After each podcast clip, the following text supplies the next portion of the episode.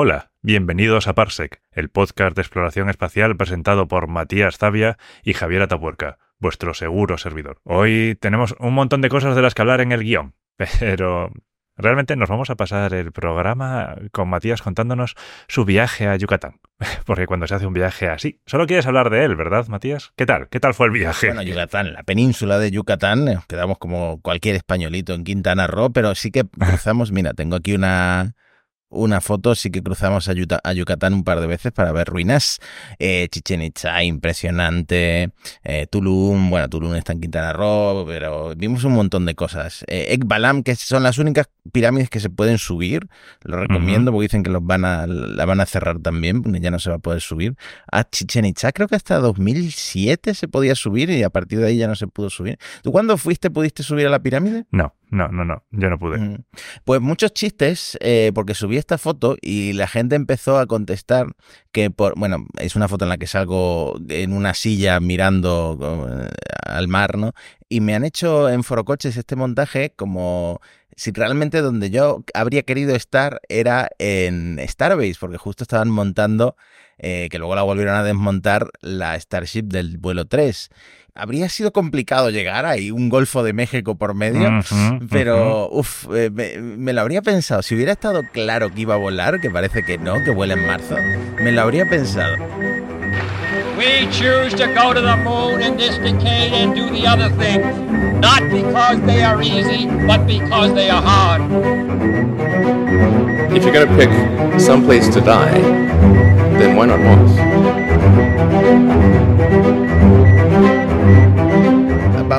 La sección esta nueva que nos hemos inventado de, de, responder a, los oyentes, que los teníamos abandonados. La sección Preguntas de los oyentes.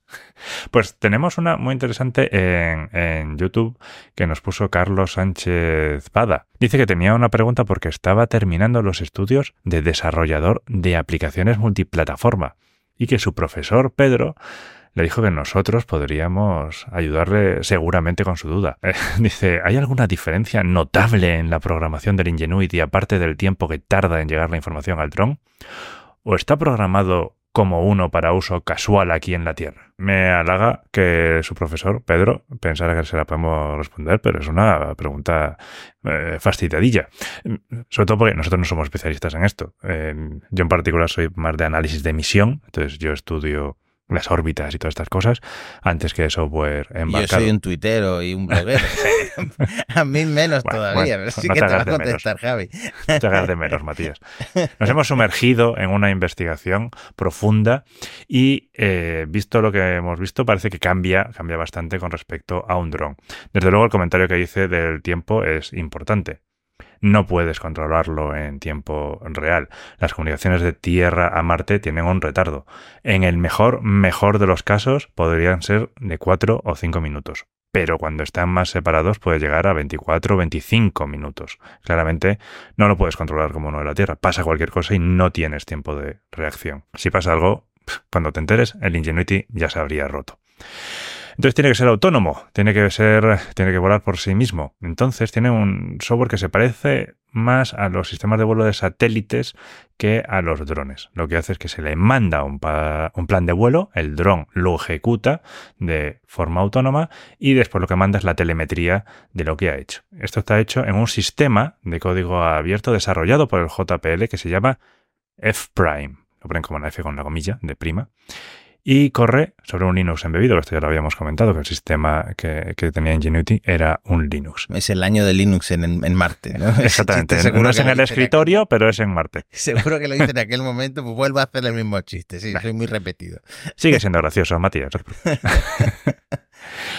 Y F-Prime, se ha usado en misiones, ya no solamente en misiones como Ingenuity, sino que se ha, usado en sondas, como en la Lunar Flashlight o como en, Scout, que Scout, bueno, se lanzó con el Artemisa 1, iba a mapear un asteroide, pero no consiguieron contactar con él. Pero no fue culpa de F-Prime, fue otra cosa. Y también se ha usado en CubeSats y rovers de universidades porque está abierto y es disponible a la gente si quiere utilizarlo.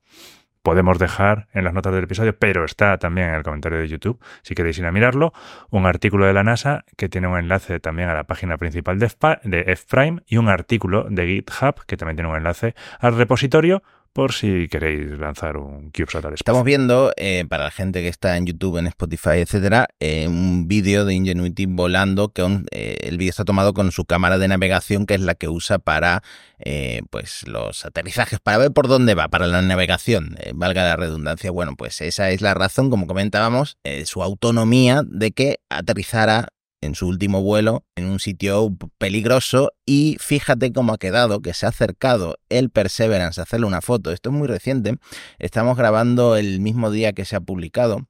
Uh, ya no lo había visto, al final acercaron el Perseverance al Ingenuity. Lo acercaron un poquito más y le falta un aspa, o sea, le falta una pala entera de uno de los dos rotores y el resto de las palas de fibra de carbono tienen comida la, la punta, les falta la punta es, eh, bueno, imposible que esto vuele. Me mm. parece bastante mm, gracioso que haya quedado en pie, ¿no? Porque en el, último vuelo tuvo que ser muy complicado. Ha quedado de pie de, casualidad. Y quedar de pie, como luego hablaremos, es bastante difícil últimamente. quedar de pie es muy complicado. es muy complicado. Ajenos. Eh, y bueno, es una foto impresionante y también un poco triste porque es mm. la posición en la que se va a quedar Ingenuity ya para siempre hasta que vaya un colono de Marte a ponerlo en una vitrina, ¿no? Estará ya cubierto de polvo.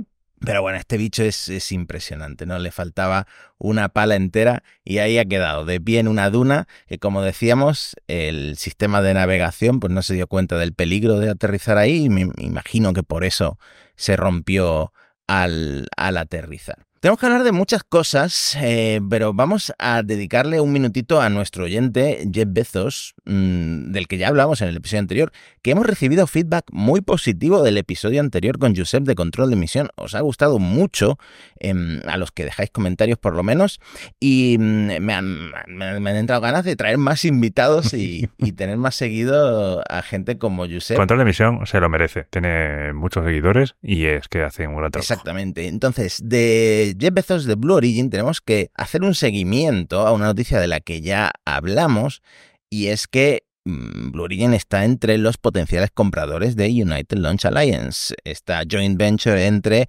Boeing y Lockheed Martin para lanzamientos casi todos gubernamentales, ¿no? Pues resulta que según Eric Berger de Ars Technica el trato está prácticamente cerrado, ¿vale? Que de los tres potenciales compradores que quedaban, uno creo que era un fondo de inversión y otro era una, empresa aeroespacial que no tiene tanta presencia. Me pregunto si algún día sabremos quién era. Pues, Tengo curiosidad, ¿eh? Ojalá se filtre, ojalá se ¿verdad? A lo mejor es GMV. ni confirmo ni desmiento. ¿Te imaginas tú como sustituto de Tori Bruno? Puede ser, puede ser. La cuestión es que ha estado vendiendo un montón de acciones de Amazon. Mm, hasta ahora 4.000 millones de dólares, el equivalente a 4.000 millones de dólares en acciones. Pero también ha presentado a la SEC, a, eh, el regulador de la bolsa en Estados Unidos, a la Comisión de Bolsa y Valores, eh, su intención de vender hasta 50 millones de acciones, que es el equivalente a 8.475 millones de dólares en los próximos 12 meses. ULA no es tan cara, no es tan cara ULA, se rumorea que anda por 2.000, 3.000 millones de dólares el precio de ah, venta. Ah, ah, bueno, ah, bueno. Bueno, es que acostumbrados a las empresas tecnológicas o, por ejemplo, a Twitter, que, que Elon Musk la compró por 44.000 millones de dólares, probablemente la peor comprada de la historia, eh, 2.000 no suena tanto, ¿no? Y 3.000 tampoco. Y esto podría ser una de las razones por las que Bezos ha vendido tantas eh, acciones, también está invirtiendo en temas de IA y bueno, ahora en, su vida en Miami es, eh, no es tan relajada como podría parecer. No, no todos los estadounidenses se van a, Florida a jubilarse. Eh, Bezos ha ido a trabajar, está muy pendiente de Blue Origin, el New Glenn por fin lo hemos visto en vertical, no es, es en la versión, es una versión mm. em, no, no no de vuelo, ¿no? Creo que no sé si le pusieron el nombre de Pathfinder, pero bueno, el nombre me parece recordar de, cuando hablamos de esto que el nombre era Freedom, el nombre de este, de este prototipo de New Glenn. La cuestión es que ya, ya está en pie. Y eh, la guinda del pastel de, con este New Glenn en pie es que aparentemente están muy cerca de cerrar en Blue Origin la compra de ULA, lo que cambiaría bastante el panorama de eh, lanzamientos porque SpaceX tendría un, un competidor eh, pues que le tiene muchas ganas, ¿no? Tori Bruno no le tenía tantas ganas a, a más como, como el propio Como Bezos. Bezos. Sí. Y, y mi duda es qué va a pasar con Tori Bruno, ¿no? Porque el nuevo CEO de Blue Origin parece que está haciendo las cosas bien, la empresa, pues hay, hay bastante más transparencia, hay muchos más avances que se están comunicando mucho mejor, la gente está mucho más hypeada, mucho más emocionada con Blue Origin, ah, Blue Origin, perdón, que Josep nos enseñó a pronunciarlo bien, y resulta que, mm, que Tori Bruno a lo mejor deja de ser un personaje de este podcast porque se jubila definitivamente. Pues se- sería una pena. A mí me gustaría mucho ver a Bruno y Bezos en, en Blue Origin. Podríamos renombrar la, la compañía como B&B, ¿sabes? Bezos y Bruno. No sé si recibirían un cease and desist de Airbnb, ¿no? Porque se, pare- se parece demasiado. Ellos serían, podrían ser Space B&B. Entonces ahí, ahí se lo salvan.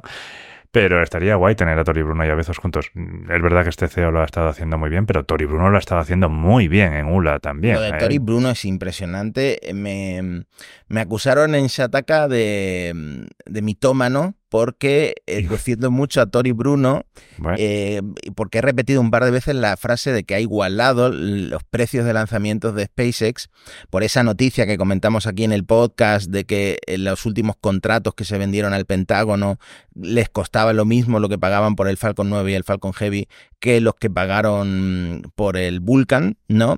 No significa exactamente que un Vulcan sea tan barato como un Falcon 9. Sabemos que SpaceX tiene mucho margen en el Falcon 9, por, por eso están lanzando tantos Starlinks y eh, evidentemente el Vulcan no es tan barato. Pero eh, sí que Tori Bruno ha conseguido más o menos emparejar la cosa que estaba pues a 400 millones de dólares de distancia o, o a 300 millones de dólares de distancia, ¿no? Lo mencionabas antes, Javi, se esperan nueve lanzamientos de Starship este año. Esto hay que mati- matizarlo muchísimo. Esto hay que bueno, se esperan, se esperan. Esto es como la estimación de Elon Musk, es una estimación de Elon Musk y como tal, pues tienes que tratarla eh, con cuidado, ¿no? Con unas pinzas. Sí, la cuestión es que había alguien eh, de la FAA, de la, de la Agencia de, de Aviación de, de Estados Unidos, en una conferencia de prensa que dijo que cree que, según han estado hablando, eh, SpaceX está considerando al menos nueve lanzamientos de Starship para este año. Entonces, en, en este contexto, la FAA estaba hablando de cómo eh, han ido acelerando el proceso de dar licencias de vuelo precisamente por la presión de SpaceX. SpaceX ejerce una presión muy grande sobre, sobre la FAA porque en Estados Unidos hace 10 eh, años se lanzaban veintitantos cohetes o lo que sea y ahora se lanzan 100, ¿no? Y casi todos son de SpaceX. Mm. Entonces, pues eso es parte de la presión que ejerce SpaceX sobre, sobre la FAA, pero la Starship es una presión adicional porque la Starship se considera pues este asset estratégico este, y hay mucha gente pujando, eh, haciendo presión para que eh, este diseño iterativo del que habla SpaceX se acelere y la Starship eh, vuele más, se pruebe más, mejore más, esté más se acerque más a lo que va a ser la Starship HLS para las misiones Artemisa y, y también porque va a ser el, la baza de Estados Unidos frente a los avances espaciales de, China, ¿no? Pues bueno, en, todo ese contexto está la FA, eh, la FAA, pues acelerando sus procesos de, de eso, de, de, licencias de vuelo y están comprometidos, dicen, eh, para que este año la Starship, cuando esté lista para volar, pueda volar y no haya un retraso por parte de los reguladores. Además, dice Elon que hizo un, un Twitter Spaces de esto, que ahora no sé cómo se llamarán eh, bajo el nombre de X, ¿no? Creo que siguen llamándose espacios. Eh, dijo que había un 80% de probabilidad de que el tercer vuelo llegue a órbita. Bueno, eh, mira, mira. Esto, bueno. Está subiendo, sí. está subiendo. Que decir, en el segundo era, que era un 70, un 60 y algo, por cierto, así, ¿no? Están muy confiados por eso, porque el anterior, según Elon, habría llegado a órbita si no, si hubiera tenido una carga, si no hubieran estado purgando ese, ese oxígeno. Lo que venimos diciendo, la reentrada que todavía no se ha aprobado va a ser el momento crítico del tercer vuelo y que ahora se espera para la segunda semana de marzo. Así que, tarde o temprano, en este podcast escucharéis eh, cómo ha ido el vuelo de la Starship, porque seguramente lo sigamos en directo. Lo que yo no he podido seguir esta semana, porque estaba en México, ha sido eh, un, eh, un reportaje, creo que, no sé si a CNN, de un arma antisatélite nuclear de Rusia. ¿Qué está pasando? Ha habido, ha habido varios rumores, ha habido varios movimientos, ha habido varias informaciones. Todo empezó el miércoles 14 de febrero, día de San Valentín, cuando Mike Turner, que es el presidente de inteligencia de la Cámara del Congreso, destapaba la noticia de que, bueno, de hecho lo que él hacía era pedir pedir a la Casa Blanca que desclasificara información de un arma rusa, un arma rusa mm, de alta importancia que podía afectar grandemente ya no solamente a la guerra de Ucrania, sino al equilibrio de poderes entre eh, Estados Unidos y Rusia. Aparentemente, luego se destapó que aparentemente la Casa Blanca ya sabía desde algún tiempo eh, esta información, pero no querían hacerlo público porque estaban intentando controlarlo mediante diplomacia. Altos funcionarios de inteligencia de la administración habían, y de la administración habían estado contactando con Rusia y se suponía que estaban también usando a la India y a China como intermediarios, intentando que no llevaran a cabo el programa y que lo y que lo frenaran. Sin embargo, tras la revelación ya se acabó la diplomacia. Parece ser que eso mm, dicen que podría llevar a que Rusia siga adelante con el programa y más adelante lo lancen. No es que estén para lanzarlo ahora mismo, eso está claro, no es un peligro inmediato, pero sí que parece que tienen programas en ese sentido. ¿Por qué se está hablando de un arma nuclear? La idea sería que tú detonaras ese arma nuclear en el espacio y generaras un pulso electromagnético. Con ese pulso electromagnético afectarías a los satélites en órbita y te cargarías un buen número de ellos. Las estrategias clásicas antisatélite, como hablamos, abrimos el podcast con, una, con un test ruso en un test antisatélite, pero esas están bastante limitadas a ir contra un satélite o muy pocos satélites, ¿no? Pero normalmente uno. Esas estrategias están ya completamente desfasadas con constelaciones como Starlink. Tú te puedes cargar hasta decenas de satélites y Starlink ni lo va a notar, porque es una constelación de miles de satélites con mucha redundancia. Necesitarías un arma como esta, un pulso electromagnético, para poder afectar al mayor número de satélites y generar de verdad un daño. Ahora bien, ¿cómo generas un pulso electromagnético? La forma más obvia es con una bomba atómica. Teóricamente no puedes lanzar una bomba atómica al espacio, como ya hablamos varias veces. Esto está prohibido por el Tratado del Espacio Ultraterrestre. Mm, teóricamente, esperemos que empíricamente no se puedan lanzar bombas nunca ah, después de esas que ya se lanzaron. Exacto, porque como bien dices Matías, se han lanzado más antes de que se firmara el satélite y porque como los 50 y los 60 eran muy locos, se hicieron test de explosiones nucleares en el espacio a finales de los 50 y durante los 60. Test que además mostraron que explosiones a cientos de kilómetros sobre la Tierra también pueden afectar a los sistemas eléctricos y electrónicos en una amplia zona geográfica sobre la Tierra. Por ejemplo, los Estados Unidos, el 9 de julio de 1962, o sea, la fecha es 9 de julio u 8 de julio, era 8 de julio en la hora local de Hawái.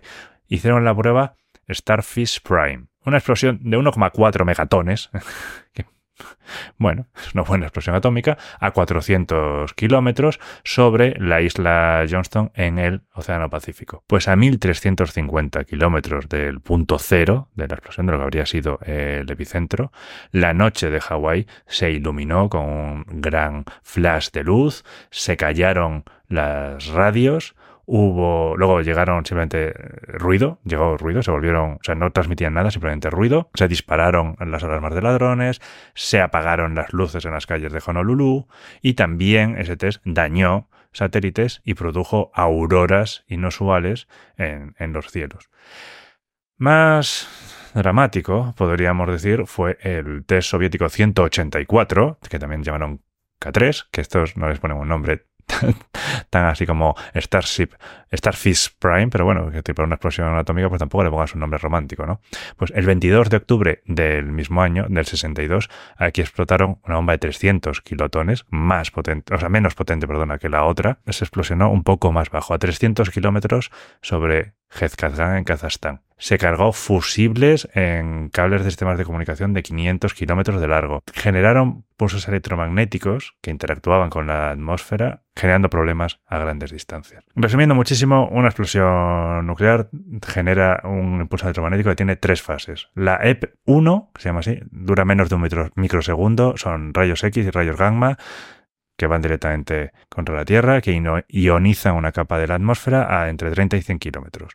Se generan corrientes eléctricas en esta capa, genera un pulso secundario electromagnético de radiación, que este sí podría alcanzar la superficie de la Tierra, interferiría con sistemas eléctricos y electrónicos, daños a sistemas y empezaría a dejar la infraestructura vulnerable a las siguientes fases. La E2 es bastante corta y se asemeja a un rayo, entonces se considera que tendrá poco impacto porque casi todo está protegido como, como rayos. Y luego la E3, que también se llama el impulso magneto-hidrodinámico, no me voy a entrar en los detalles, pero es la que generaría más campos y probablemente también la que afectaría después de que la E1 lo haya debilitado, al resto de elementos sobre la propia superficie terrestre. Es decir, que no solamente va a afectar a satélites, si se disparara, también podría afectar a la Tierra. Otra cosa que hay que tener en cuenta con este tipo de armas, va a afectar no solamente a los Starship, también te puede afectar a los satélites propios que puedas tener ahí. Mm, en su artículo, por ejemplo, Daniel Marín en Eureka comentaba los GLONASS. No sé si va a llegar a 20.000 kilómetros de altura, pero podría pasar, te podría afectar a esos satélites. O te podría afectar a la ISS o a la Tiangong ahí en órbita. Yo no creo que a China esto le fuera a hacer ninguna, ninguna gracia. Qué miedo todo lo que estás contando. Sí, luego está el hecho de, ¿tiene que ser necesariamente una bomba atómica? No necesariamente. Tú puedes generar un pulso electromagnético mediante sistemas tecnológicos. Una de las alternativas que comentaba Daniel Marín en el artículo en el que hablaba de esto es un satélite que produce el pulso mediante un reactor nuclear de fusión. En el artículo Marín cuenta varias, en particular que hay una variante militar que se llama Equipaz de un motor reactor de fusión. Bueno, podría ser que fuera un satélite como este adaptado para lanzar un pulso electromagnético. Pero bueno, aunque no sea una bomba atómica y esto estuviera teóricamente permitido por los tratados, mm, sería un acto de agresión extremadamente potente. Vamos, estamos hablando de una guerra abierta y sería una escalada bastante grave en toda la situación. La situación ya estaba tensa, evidentemente, de antes, pero parece que ahora en el frente con, con Ucrania, Rusia va mucho mejor. Y, mm, y estoy viendo, por ejemplo, al gallito de Rogozin en Twitter que soltando racistadas increíbles y que no sé, me empieza a dar un poco hasta de rabia hablar de, Rusia, ¿no? Porque por muy mítico que sea su historia espacial, su programa espacial, su y por muy buenos que sean sus cohetes y por cómo mm, todo, toda su tecnología y su desarrollo se sigue usando y se sigue eh, y sigue siendo la base de gran parte de los lanzamientos espaciales, me da rabia que, que, que cómo la deriva que, que coge todo hmm. a nivel político en Rusia y cómo podemos hablar en 2024 de estas armas, ¿no? Armas incluso que podrían ser nucleares y que, bueno, si no son nucleares ya se encarga el Sol de cargarse todo, porque el otro día el Sol soltó, soltó una llamarada de magnitud X 6.3. Sé que es normal cuando estamos en el pico del, ciclo solar, pero bueno, da un poco de miedo, ¿no? sobre todo después de que el, el, científico loco ese dijera que nos podemos quedar sin internet, yo me quedé traumatizado con eso y estoy muy atento al sol últimamente. Una cosa que pasó sin pena ni gloria, porque mm, acabó cayendo. Te decepcionó, te decepcionó. Claro, me decepcionó un montón, Javi, porque cada vez que algo va a reentrar de forma descontrolada en la Tierra, se hacen bingos, la gente de Frontera Espacial, que no sé si sabe quiénes somos, pero yo, lo sigo mucho, tienen mucha, mucha información, sobre todo de cuándo pasan los Starlink, ¿no? Por encima. En este caso habían hecho un bingo de dónde creíamos que iba a caer el satélite del que ahora te pediré que hables tú porque no sé ni exactamente ni qué hacía este satélite súper viejo. Como siempre, ha caído en el Pacífico. ¿No puede haber un poco de diversión? ¿Tienen que caer siempre estas cosas en el Pacífico? Yo te voy a decir una cosa, a mí me alegra mucho que caigan en el Pacífico, ¿sabes? pues sí, eh, estamos hablando del satélite ERS-2 de, la ESA. Los satélites hermanos RS-1 y RS-2 fueron los dos primeros satélites de observación de la Tierra que lanzó la Agencia Espacial Europea. Y el miércoles 21 de febrero, a las 6 y 17 horas de España, reentró, como decías, sobre el Océano Pacífico. El RS se lanzó hace bastante tiempo, se lanzó el 21 de abril del 95, tras eh, generar sus imágenes y superar con creces su vida útil, porque había sido diseñado para tres años, más o menos ya en 2011 decidieron desorbitarlo. Esta es la estrategia, una de las estrategias más clásicas de control de la basura espacial. El satélite ERS-2 estaba a una altura de 780 kilómetros más o menos, y entonces lo que haces es baja su perigeo para que la resistencia aerodinámica lo vaya frenando y reentre en menos de, en ese momento la cifra que se barajaba eran 25 años. Bueno, se ha conseguido en unos 13 años, así que no está nada mal. Entonces, es una reentrada, como decías, descontrolada, es una reentrada natural. Todo el combustible que le quedaba al satélite se había gastado para bajar esta, esta órbita. Se había intentado pasivar también. Y entonces, básicamente es que ya va bajando hasta un punto en el que la fuerza aerodinámica es tan fuerte que el satélite cae a tierra. Como es una reentrada natural, ya lo hemos hablado varias veces, sobre todo yo creo que lo comentábamos con las primeras etapas de cohetes chinos que sobrevolaban y cortaban el espacio aéreo, pues no puedes predecir dónde va a reentrar. En las últimas horas es muy, muy difícil saber dónde va Javi, a entrar. ¿me puedes explicar por qué el satélite es literalmente un TIE Fighter de, de Star Wars? eh, es tal cual, porque le hicieron una foto desde, desde la Tierra, no sé si desde un observatorio o qué, y, y, es que es tal cual. Eh, ahí va, no sé si Darth Vader, pero alguien está pilotando eso. Ahí es que lo que estás viendo seguramente sean el panel solar que iba a un lado y luego en el otro lado iban los instrumentos y los radares son bastante grandes, tienen más o menos el mismo tamaño. Por cierto, la ESA ha dejado la coordenada exacta en la que han caído los restos, que no, no creo que haya grandes restos, ¿no? La mayoría se habrá desintegrado. Voy a dejar una reseña fantástico lugar para reentrar con un satélite, pero muy bueno, muy no sé, bueno. claro, es que al final es la masa de, de, agua más grande que existe en la Tierra, este, es un buen lugar para tirar satélites sin duda. Luego, por ejemplo, teníamos que hablábamos del RS-1, ¿no? Su satélite hermano. Bueno, él se había lanzado un poco antes, creo que era en el 91.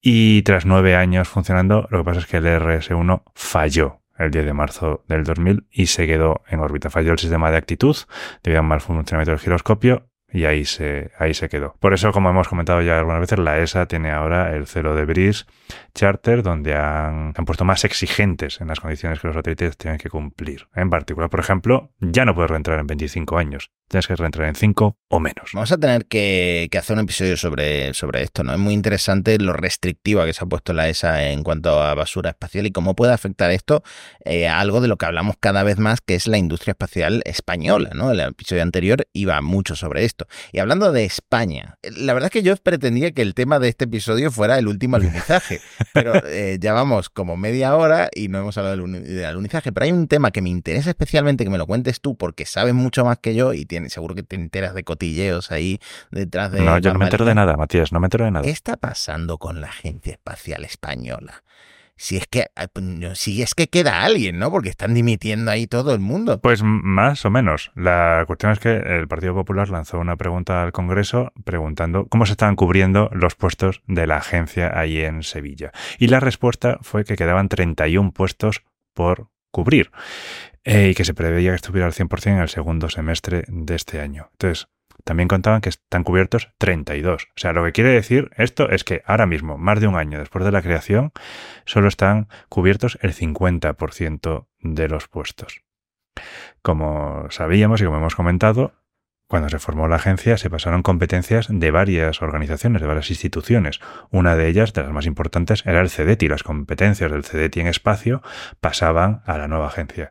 La idea que tenía el gobierno era que la mayor parte de los altos funcionarios de este organismo pues se pasaran a la agencia y se fueran a Sevilla. Decía la noticia que fuentes cercanas comentaban que la opción que se les dio era muy clara. Irse a Sevilla o a Sevilla. Entonces, mm, bueno, pues varios de los funcionarios en este momento dijeron, mira, tengo otra tercera opción, me voy a ir a la empresa privada.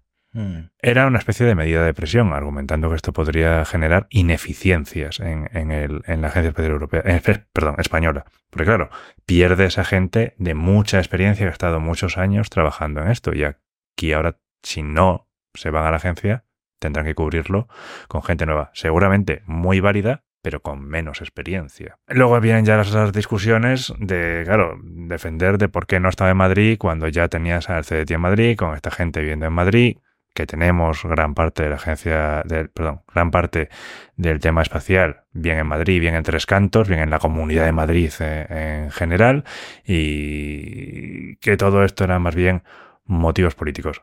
Es cierto que el gobierno argumentaba que ya quería descentralizar un poco las cosas y que por eso llevaba la agencia a otro sitio diferente de Madrid, que no estuviera todo en Madrid. Pues seguiremos hablando de la Agencia Espacial Española muchas veces, seguramente. Vamos a hablar del tema. del- El tema principal, lleva- llevamos una racha últimamente, Matías, de que el tema principal llega así un poco al final, pero así mantenemos la intriga y la tensión.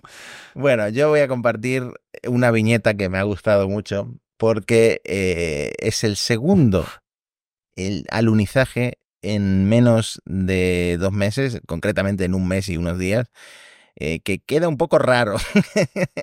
queda un poco raro en la superficie de la Luna. Estaba la nave Slim, el aterrizador Slim de, de JAXA, de la Agencia Espacial Japonesa, que quedó así como boca abajo porque perdió una tobera, ¿no? Y bueno, salió mal esa maniobra final, que era bastante riesgosa, pero Luego lograron resucitarla. Yo creo que esa misión se podría dar por exitosa a pesar de la graciosa posición. Además desplegó esos robotitos que le hicieron fotos, ¿no? Y sin embargo, Nova C Odysseus, o Odiseo, como eh, o les gusta llamar a los, a los que traducen al español, ha quedado tumbado después del alunizaje y todavía no hemos visto fotos. No hemos visto. A, a la hora en la que estamos grabando esto, no hay fotos de el aterrizador de la nave espacial porque no ha desplegado la camarita que llegaba- llevaba, que la habían desarrollado unos estudiantes Que se universitarios. suponía que esta iba a ser la misión en la que íbamos a ver las mejores fotos, las mejores imágenes de un aterrizaje lunar. Pues mucho de boquilla, ¿eh?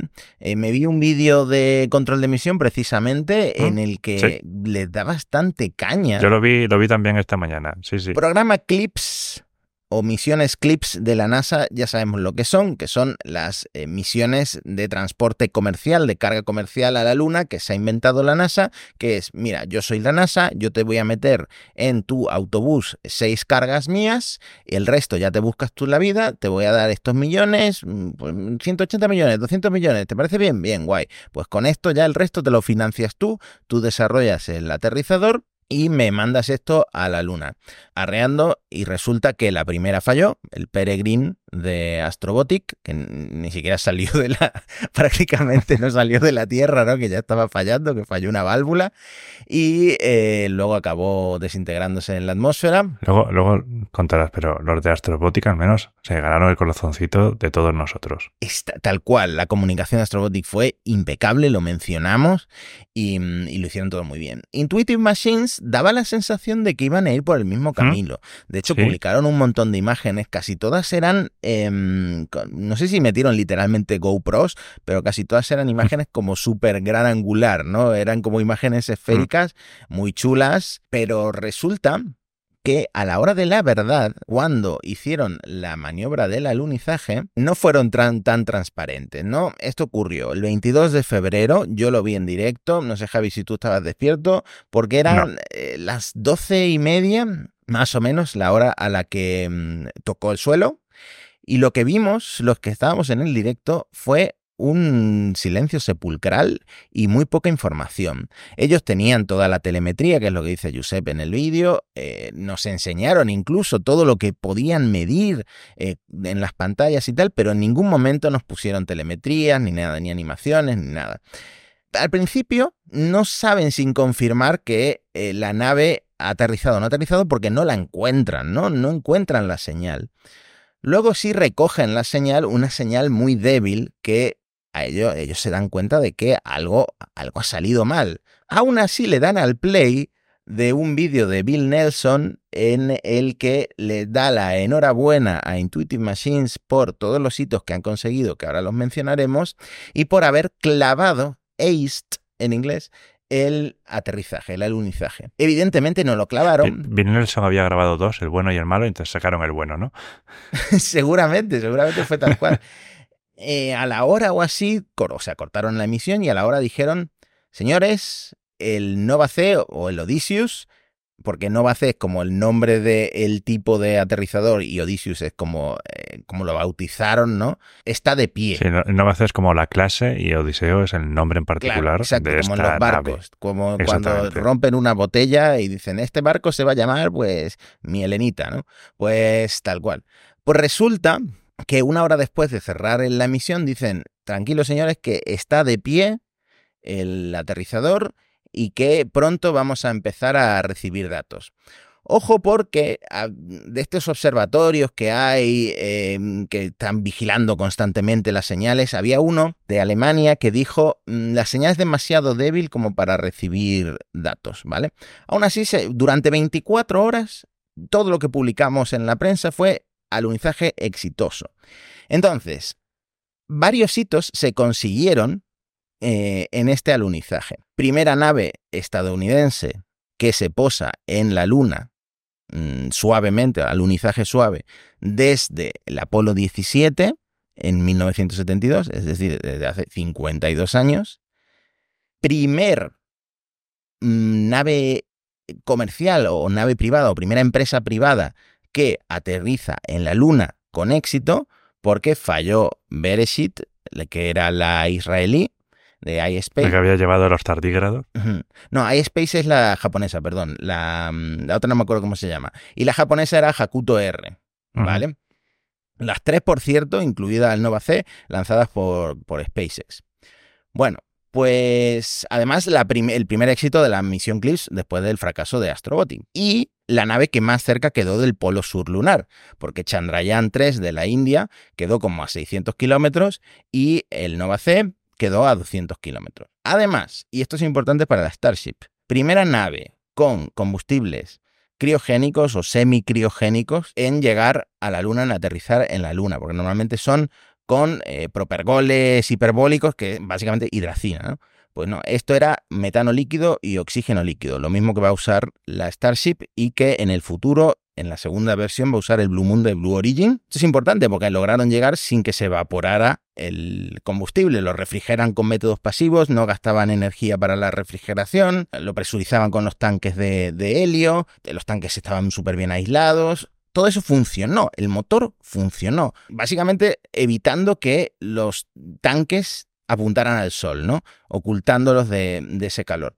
Pues todo eso funcionó. ¿Por qué callaron durante 24 horas? La teoría de control de emisión es que, como esto es una eh, empresa cotizada en bolsa, en, en la bolsa de Nueva York, esperaron al cierre del mercado para dar una rueda de prensa, que nuevamente yo volví a trasnochar. El viernes a las 12 de la noche me puse a ver qué decían en la rueda de prensa. Resulta que la nave efectivamente no estaba erguida, sino que estaba tumbada, estaba de lado, como de encima de una roca o encima de una cuesta, de un cráter, de una ladera, entonces está totalmente horizontal, un poco en, por encima del suelo, ¿no? Me hizo, me hizo mucha gracia porque el CEO hacía la demostración con un modelo de la, no- del Nova C, pero además lo que usaba como roca como tal era como otro modelito del Nova C impreso en 3D más pequeñito Sí. que usaba para apoyarlo. Sí, alguien ha dicho deberíamos ir a la luna y pintar eh, la roca de azul para que quede exactamente igual que el modelito que usó el CEO de Intuitive Machines, ¿no? Pasaron varias cosas durante el alunizaje que mencionaron por encima y una de ellas no la mencionaron hasta eh, la rueda de prensa y además como de pasada, como sin darle importancia. Resulta que en, el, en la nave, en el aterrizador, lo que es el sistema de navegación que iba por láser, no sé si era un LiDAR, eh, creo que Daniel Marín dice que es un LiDAR, tenía como un switch, un interruptor de seguridad para que no se encendiera accidentalmente, para no dejar ciego a un ingeniero de Intuitive Machines, ¿vale? Entonces tenían ese switch de seguridad. Pues eso alguien debía antes de que meterlo en el Falcon 9 y lanzarlo a la Luna, activarlo, el switch, en la posición de, ojo, ya puede funcionar este sistema de navegación. Eso no lo hicieron. Eso es como eh, que, esté tapada la cámara, básicamente, ¿no? Es como la, las tiras estas de Remove Before eh, Flight, ¿no? Es como olvidarte eh, el checklist final, como irte a un hotel sin el cepillo de dientes, yo qué sé. Es como si vas de fotógrafo de boda si no le sacas la, tapa a la cámara, ¿sabes? Tal cual. las fotos. Es tal cual, es tal cual. Esto no lo mencionaron en, el directo, pero sí mencionaron la heroicidad, que aquí ya la, verdad es que sí es bastante flipante lo que hicieron, mm. porque resulta que para navegar, para alunizar cerca de un cráter allí en el, cerca del polo sur lunar, mandaron a último momento una actualización de software a la nave para usar en lugar del sistema de navegación de la propia nave un LiDAR, que es un instrumento que se llama NDL, Navigation Doppler LiDAR, que iba a bordo de la nave como una de las seis cargas de la NASA para usar ese, ese sensor, esos láseres, ese, ese LiDAR, como sistema de navegación. Y funcionó razonablemente bien este cambio de última hora. Tuvieron que dar una órbita adicional antes del alunizaje, pero funcionó razonablemente bien. ¿Qué pasó? Primero, la Eagle Cam, que era la camarita esta desarrollada por universitarios, no se desplegó cuando tenía que desplegarse, con lo cual no tenemos fotos del momento del alunizaje. Y creo que decían que podía ser por culpa del parche, ¿no? Claro, eh, yo creo que era, por lo que yo entendí en la rueda de prensa, creo que era a propósito. Es como, no vamos a desplegar esto, vamos a centrarnos en, en alunizar. Ya, ya tenemos muchos mm. problemas, déjate. Y claro, ahora sí que pueden desplegarla, pero es que me da la sensación de que no están consiguiendo configurar las antenas para recibir datos porque todavía no hay fotos, solo del momento antes del alunizaje, pero no hay una imagen mm, de, la nave ya aterrizada, ¿no? tenemos que esperar, como siempre, a que pase la luna Surveyor y haga fotos porque es como siempre conseguimos ver las cosas, ¿sabes? Así es como se consigue ver las cosas que, se chocan en la luna. Y esto, no, bueno, no es un choque, es simplemente caer eh, tumbado en una posición demasiado cómoda para echarte a dormir. E iba con una velocidad horizontal que no era deseable porque realmente eh, lo ideal habría sido que bajara así del tirón solo con velocidad vertical y me parece que tenía, creo recordar de memoria que dijo unas dos millas por hora de velocidad horizontal, no sé si son tres kilómetros o cuántos kilómetros por hora serán, al caer así con esa velocidad horizontal o rompió una de sus patas que tiene seis patas o directamente Mm, fue como un tropiezo y se tumbó.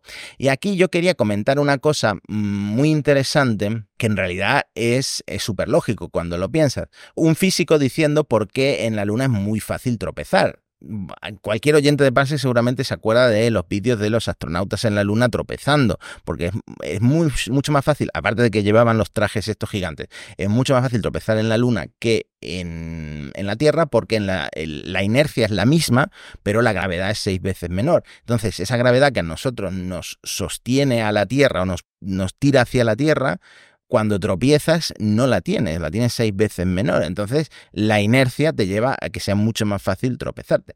Y por eso, y como esta era una nave así como muy vertical y tal, y por eso es muy fácil tumbarte. ¿Qué ocurre? Todo el mundo se preguntó, incluido yo, ¿qué va a pasar entonces con la Starship?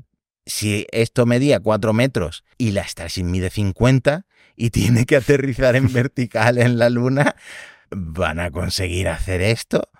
Bueno, muchas dudas aquí, pero es que también hay gente defendiendo a la Starship porque dice que el contrato HLS ya tenía esto previsto y requería que el aterrizador, en este caso una Starship, tuviera patas como regulables, ¿no? En el caso de que se asentara en una pendiente de eh, al menos 10 grados, una cosa así. Evidentemente, aterrizar de forma autónoma en la Luna ha demostrado ser más complicado que mandar a, Neil Armstrong a controlar el, módulo lunar, ¿no?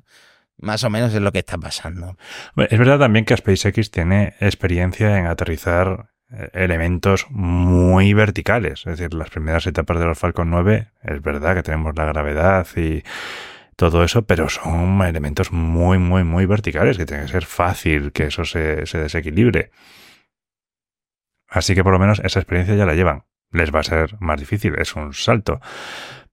Pero bueno, también creo que era en el vídeo de control de misión ponía conceptos donde en vez de aterrizar verticalmente, aterrizaba horizontalmente, lo cual nos quitaría ese maravilloso ascensor para bajar a la superficie lunar, pero igual tiene ventajas.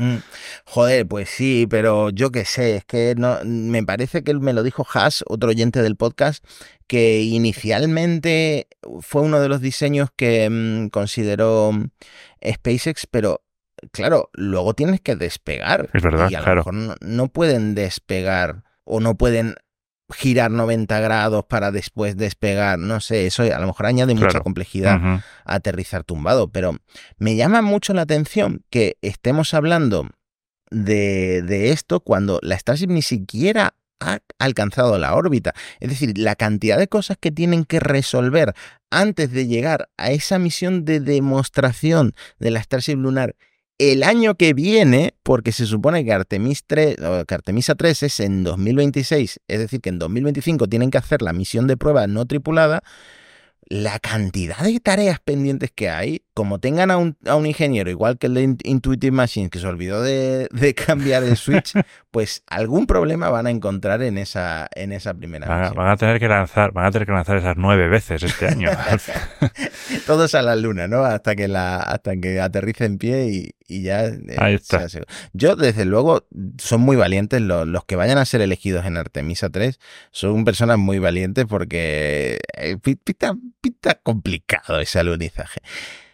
O naciones que la puedan aterrizar de forma manual. No sé si SpaceX está dispuesta porque todas sus naves son autónomas, pero otra opción es que mm, los astronautas puedan aterrizar la Starship de forma manual como hizo, como hizo Neil, Armstrong y tantos astronautas. Bueno, ya sé lo que pasaba, ya sé lo que pasaba en la carrera espacial. Las naves rusas prácticamente no tenían controles porque todo estaba controlado remotamente, pero las naves estadounidenses sí que las tenían porque los astronautas se negaron en redondo a que no las llevaran.